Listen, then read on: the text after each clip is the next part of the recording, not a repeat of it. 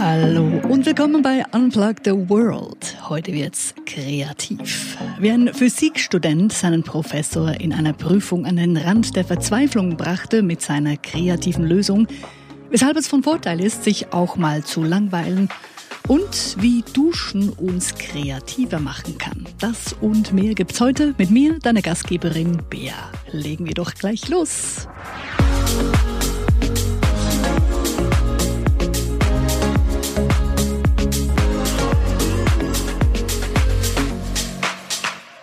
einer Physikprüfung wurde den Studenten an der Universität Kopenhagen folgende Frage gestellt. Beschreiben Sie, wie man mit Hilfe eines Barometers die Höhe eines Hochhauses ermittelt. Eine knifflige Aufgabe. Einer der Studenten musste nicht lange überlegen und er schrieb aufs Papier Ich binde eine lange Schnur ans Ende des Barometers und lasse ihn dann vom Dach des Hochhauses langsam nach unten, bis dieser den Boden berührt. Die Länge dieser Schnur plus die Länge des Barometers entspricht dann der Höhe des Gebäudes. Mit dieser Antwort hatte der Professor natürlich nicht gerechnet. Er markierte sie deshalb als falsch. Der Student ließ sich davon aber nicht einschüchtern und bestand darauf, dass seine Antwort richtig war, denn schließlich führte diese Vorgehensweise sehr wohl zur Lösung der gestellten Aufgabe. Der Professor gab ihm deshalb nochmals eine Chance. Die Fragestellung lautete nach wie vor, wie ermittelt man mit Hilfe eines Barometers die Höhe eines Hochhauses?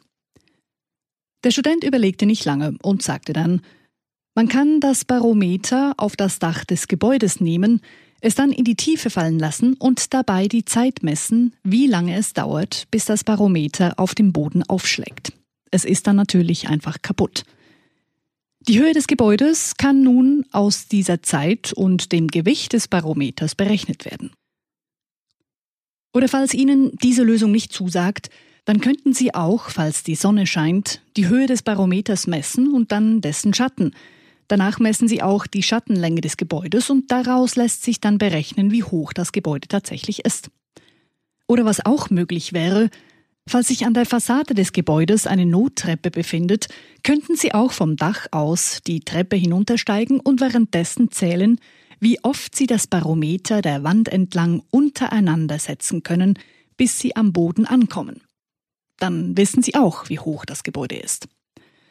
Und falls Ihnen dieser Vorschlag auch nicht zusagt, dann könnten Sie natürlich auch einfach die langweilige Lösung nehmen und mit dem Barometer jeweils auf dem Dach und auf dem Boden den Luftdruck messen und den Unterschied dieser beiden Messwerte nutzen, um die Höhe des Gebäudes zu berechnen. Aber eben eine ziemlich langweilige Lösung. Aber ganz ehrlich, noch einfacher wäre es doch, an der Tür des Hausmeisters zu klingeln und diesem den Barometer zu schenken, wenn er ihnen im Gegenzug verrät, wie hoch das Gebäude ist. Ziemlich kreativ, dieser Student, der seinen Professor wohl an den Rande des Wahnsinns trieb. Er hieß übrigens Niels Bohr, der später den Nobelpreis für Physik gewann. Nun kann man ihm natürlich vorwerfen, dass seine kreativen Lösungen falsch sind, weil sie nicht der Norm entsprechen oder nicht dem, was von ihm erwartet wurde. Doch ganz ehrlich, gerade in der heutigen Zeit ist die Norm, das, was bis jetzt eben funktioniert hat, längst nicht mehr immer zielführend. Das wird uns in der aktuellen Corona-Situation ja gerade deutlich vor Augen geführt. Diejenigen, die jetzt kreative Ansätze finden, sind deutlich besser dran als jene, die in eine Schockstarre verfallen und darauf hoffen, dass alles bald wieder normal wird. Denn vielleicht wird es nie mehr normal. Nie mehr so, wie es mal war. Was die Zukunft bringt, weiß keiner. Da ist so viel Unsicherheit wie schon lange nicht mehr. In dieser Situation kreativ zu sein, ist deshalb ein Riesenvorteil. Denn kreativ sein heißt, sich nicht auf das berufen, was schon immer so war oder wie es schon immer gemacht wurde. Kreativ sein heißt, neue Wege zu finden. Wege, die im ersten Moment vielleicht sogar völlig durchgeknallt oder verrückt klingen. Doch wenn wir in die Geschichtsbücher schauen, dann entdecken wir, dass es auch in der Vergangenheit Leute gab, die zuerst für ihre verrückten Ideen belächelt wurden oder sogar ausgeschlossen wurden. Nehmen wir Galileo Galilei. Er war in Florenz als Hofmathematiker angestellt. Doch seine Arbeit wurde nicht von allen geschätzt. Er wurde vor Gericht gestellt, weil er der Ansicht war, dass die These von Nikolaus Kopernikus stimmte. Er glaubte daran, dass die Erde um die Sonne kreiste doch diese Ansicht widersprach der Lehre der katholischen Kirche. Galileo Galilei musste deshalb vor Gericht antraben. Es wurde ihm sogar angedroht, dass er in Ketten vorgeführt werden sollte. Sein Buch wurde auf den Index der Inquisition gesetzt und er musste seine Aussage zur Weltanschauung widerrufen. Galileo Galilei verbrachte deshalb seine letzten acht Lebensjahre im Hausarrest in einer Villa bei Florenz. Auch der ungarische Physiker Ignaz Semmelweis wurde in ein Irrenhaus gesteckt, nachdem dieser im 19. Jahrhundert behauptet hatte, dass Infektionen sich über Keime verbreiten könnten, unter anderem auch über die Hände von Ärzten im Krankenhaus. Diese Idee wurde also damals für verrückt erklärt und er landete dafür im Irrenhaus. Es gab 2009 auch eine Studie, die sich mit solchen Fällen beschäftigte, nämlich mit Beispielen von Nobelpreisträgern, welche für ihre Ideen und Theorien von der Wissenschaftscommunity ursprünglich abgelehnt worden waren, weil ihre Ideen eben nicht der gängigen wissenschaftlichen Meinung entsprachen. Und mit kreativen Ideen ist es ähnlich. Anfangs werden sie oftmals belächelt, bis dann rauskommt, da ist doch was dran. Winston Churchill sagte ja so schön, Never let a good crisis go to waste. Also kurz gesagt, lass eine Krise nicht ungenutzt verstreichen.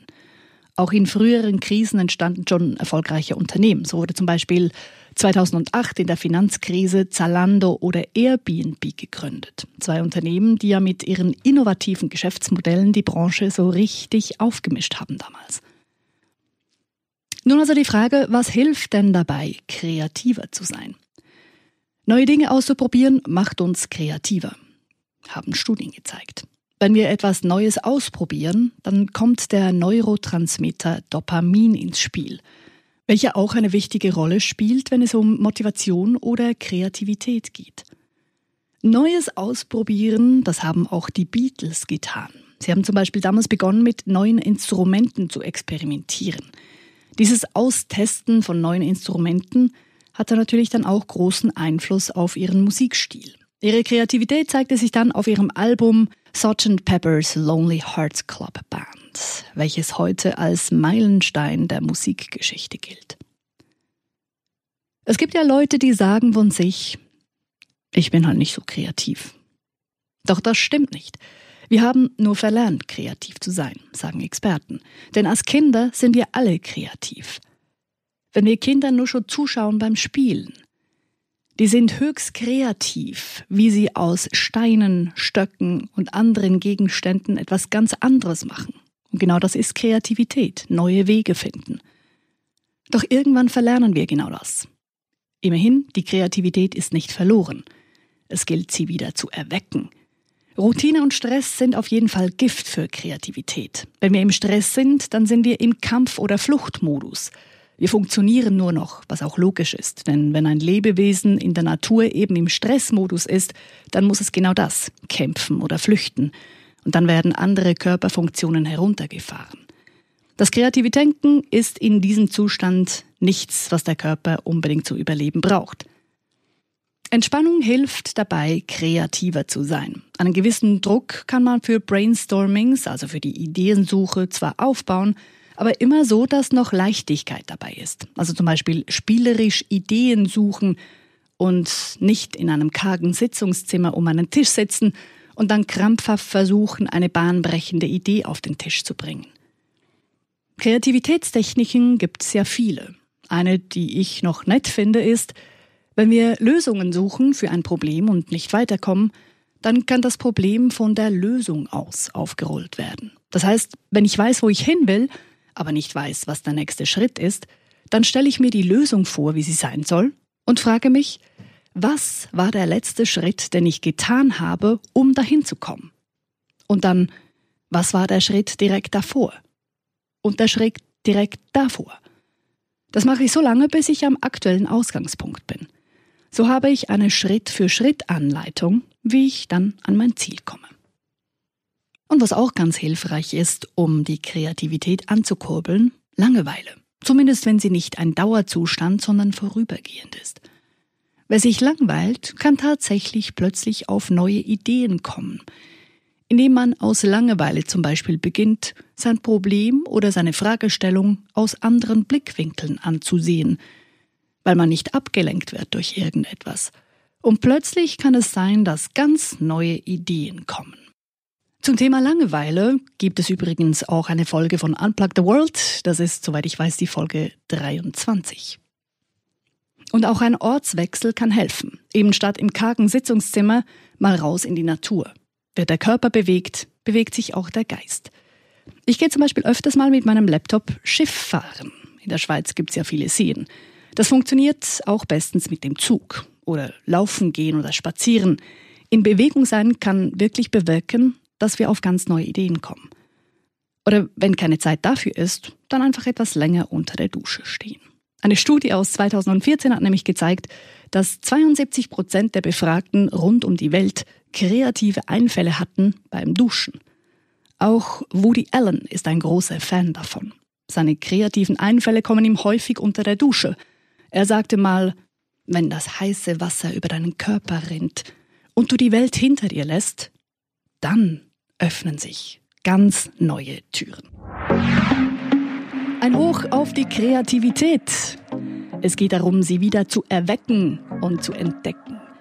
Im Internet gibt es tausend und eine Anleitung, wie man seine Kreativität ankurbeln kann. Und ich wünsche dir jetzt schon ganz viel Spaß beim Entdecken dieser ganzen Anleitungen und Möglichkeiten und Ideen. Wenn du mir Tipps oder auch ein Feedback schicken willst, dann mach das gerne auf podcast at unplugtheworld.com.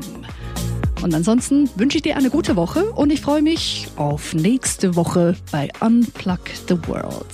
Bis ganz bald, deine Bea.